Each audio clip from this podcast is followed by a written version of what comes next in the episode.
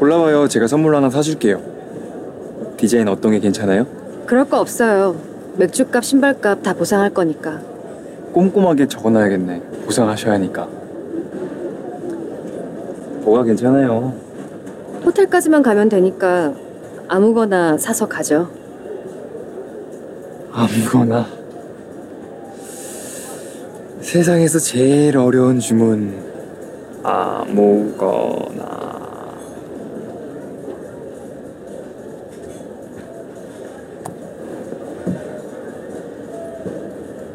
이건 좀 웃긴 거죠. 아무거나 딱 좋아요.